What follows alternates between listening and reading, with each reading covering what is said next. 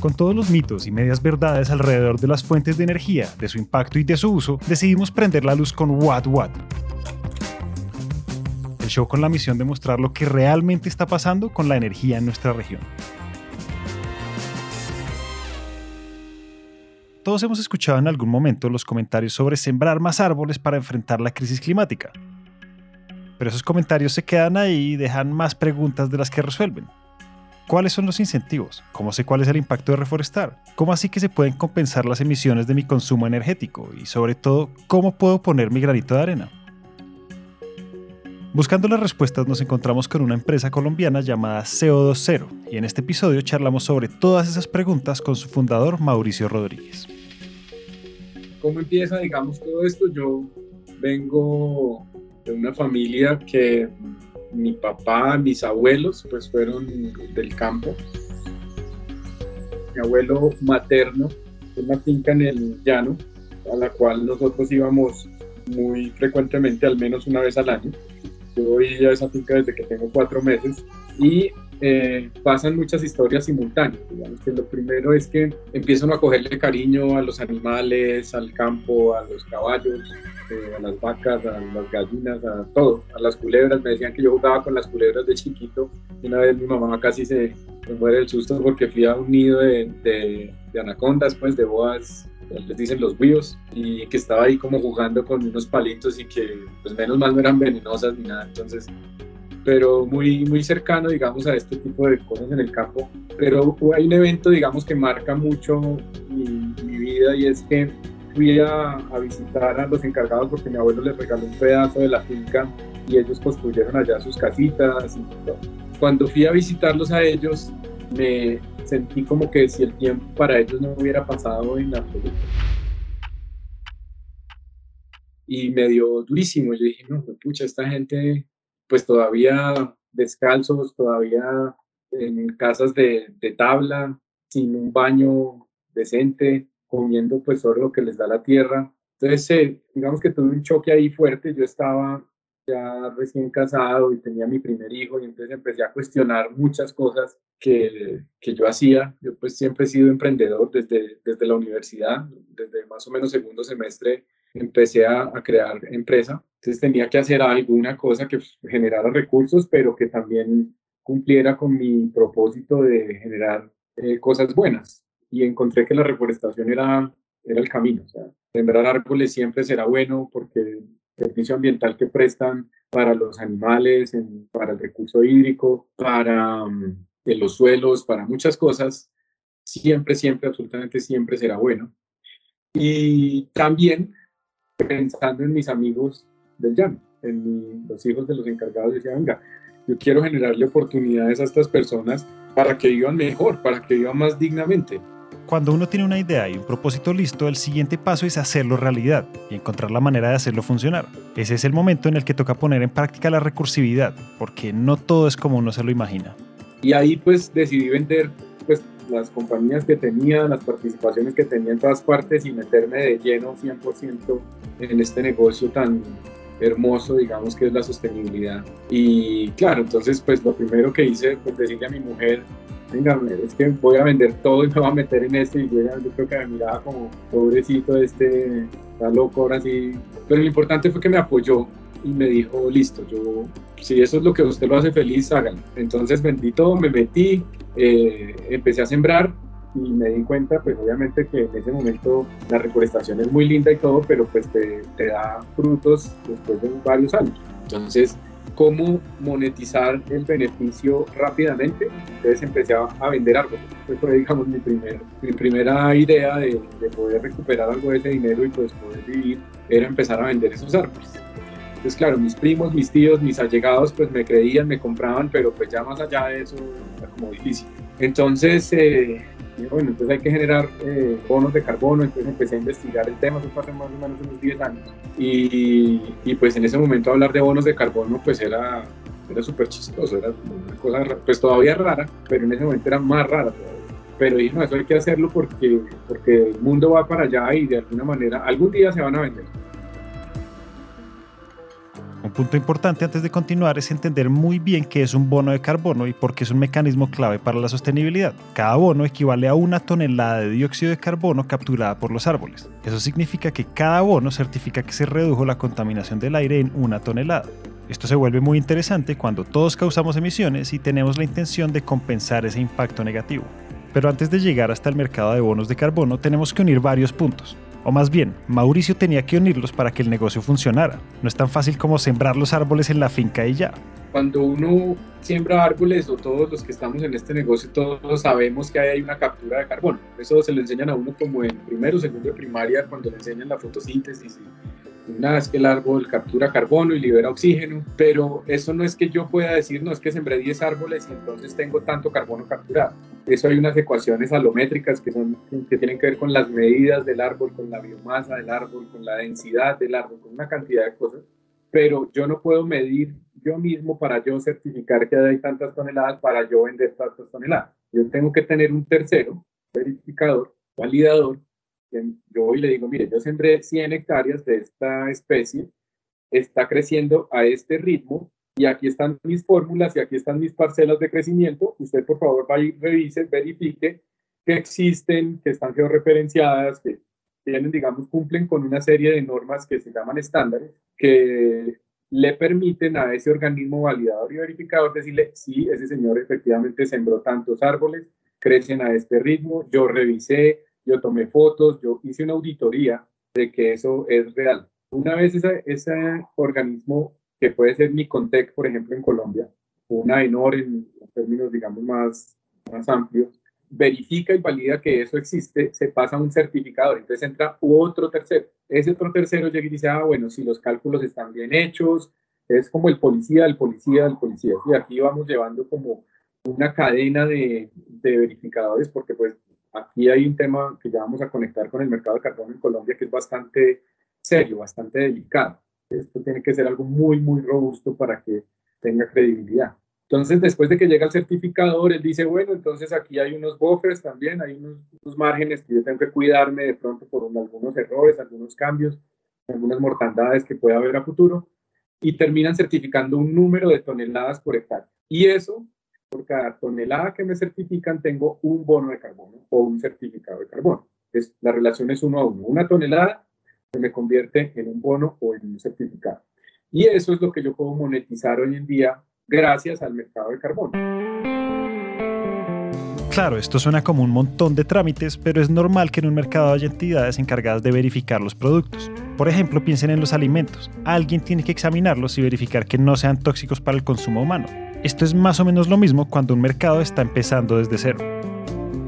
¿Cómo nace el mercado de carbono en Colombia? Ya han hecho muchos esfuerzos de mercados voluntarios, de decirle a la gente, mire, es que usted tiene una huella de carbono por sus medios de transporte, porque sus ejecutivos viajan en avión, por su consumo energético, etcétera, etcétera. Eso era un mercado que se llamaba el MBC, el Mercado Voluntario de Colombia Carbono, era muy tímido. Cuando nace a finales del 2016 en la reforma tributaria, en la ley 1819, el impuesto al carbono, eh, Colombia en cumplimiento del Acuerdo de París, dice, oiga, venga, yo voy a generar políticas para que realmente reduzcamos las emisiones y empecemos a pensar en una economía más verde, en una economía más orientada a soluciones basadas en la naturaleza. Entonces, crean el impuesto al carbono. Después de eso, llega el ministerio y en el mismo impuesto, en la misma ley, dicen, bueno, pero vamos a crear una opción de no causación del impuesto. Entonces, hoy en día, cada vez que usted se monta un Transmilenio, a un avión, a su carro, está pagando vía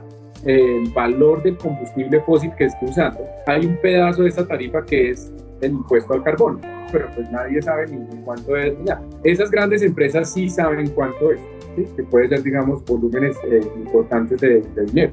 Pero la ley les permitió lo siguiente, o usted le paga al gobierno directamente la tarifa del impuesto o usted llega con unos certificados de carbono y le dice yo no le pago el impuesto porque yo estoy compensando vía estos bonos de carbono. Por supuesto, la mayoría de los empresarios prefieren hacer la compensación, uno porque les sale más económico y dos porque tiene mucha más trazabilidad. Una plata que yo estoy entregando a un proyecto como el nuestro, por ejemplo, en reforestación, que entregar la plata al Estado que, no sabemos bien, digamos, en, qué puede llegar a utilizar. Entonces, por esos dos caminos la gente prefiere hacer la compensación por este lado. Entonces, nació el mercado de carbono en Colombia, es un mercado de muchísima más demanda que oferta, aunque en los últimos años ha venido creciendo esa oferta, o sea, hay muchos más proyectos como el nuestro, proyectos de energía, proyectos de residuos, proyectos de transporte, que están buscando generar bonos de carbono para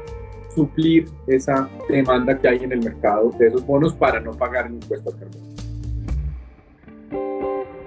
Cuando este mercado se solidifica y se establece con todas sus leyes y regulaciones, se abren grandes oportunidades para empresas como CO20, porque ahora pueden superar uno de los grandes retos que tenían para crecer y hacer de la reforestación un negocio rentable. Y logré con eso romper un gran paradigma, y es que la reforestación era al mediano o al largo plazo. siempre le digo a la gente, cuando usted siembra un árbol de mango o un árbol de naranja o de guayaba o de lo que quiera, tiene que esperar unos años para que le dé el primer fruto. No hay ningún árbol que usted siembre y al otro día le dé un fruto. En la reforestación, cuando uno siembra, al otro día cosecha un fruto que se llama bono de carbono. Entonces, bueno, me, metí como mucho en ese rollo y obviamente se me empezaban a ocurrir muchísimas ideas de cómo democratizar la tierra con los árboles, con los bonos de carbono. Entonces empaquetamos eso en participaciones fiduciarias.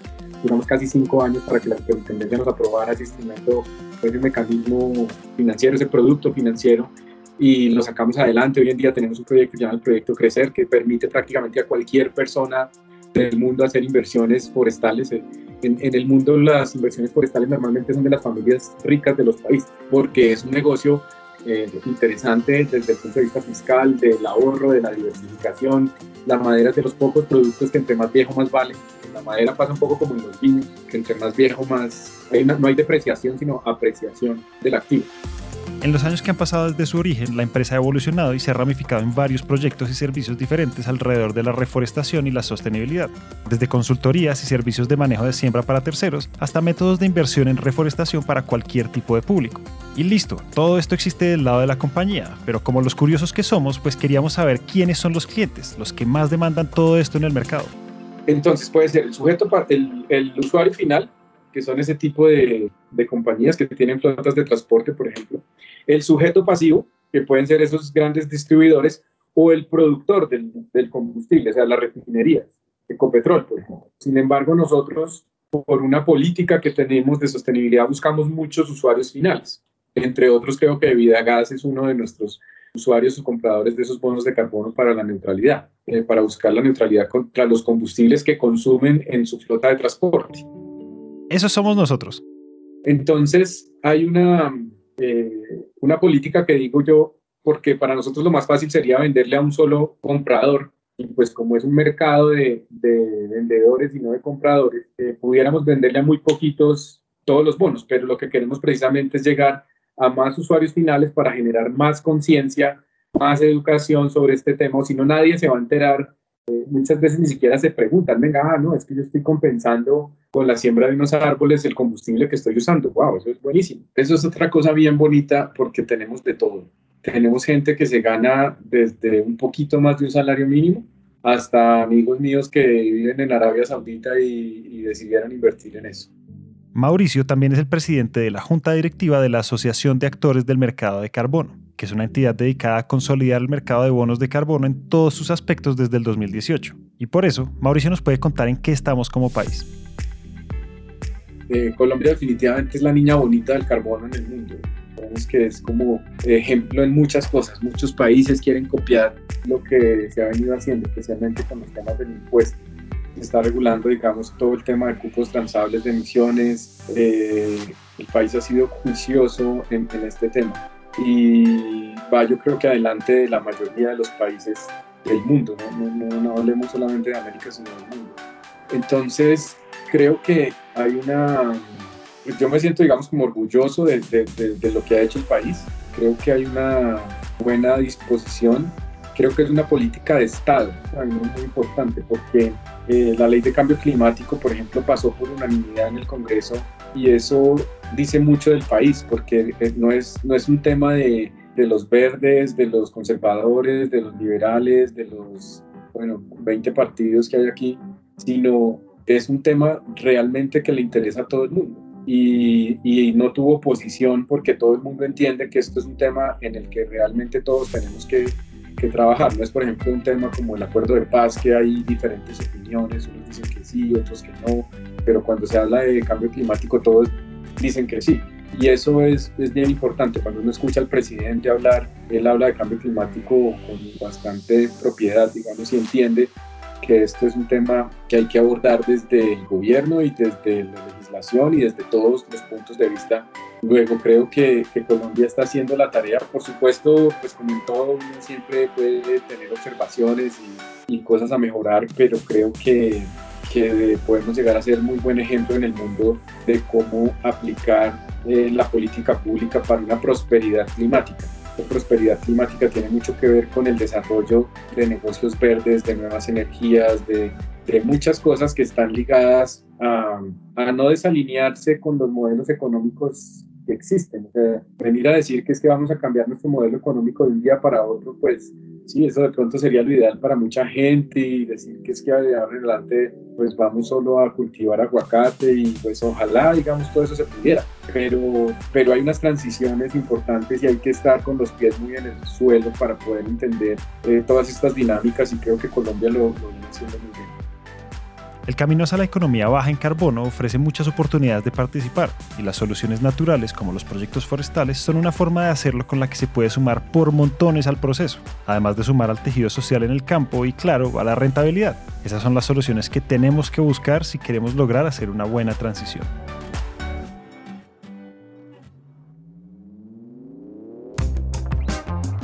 Hasta acá llegamos hoy. Esperamos que este episodio haya prendido el bombillo de las ideas y si les gustó lo que oyeron, los invitamos a dejar una reseña de 5 estrellas en Apple Podcast o a seguirnos en Spotify. A Mauricio Rodríguez le damos las gracias por compartir su experiencia y su conocimiento.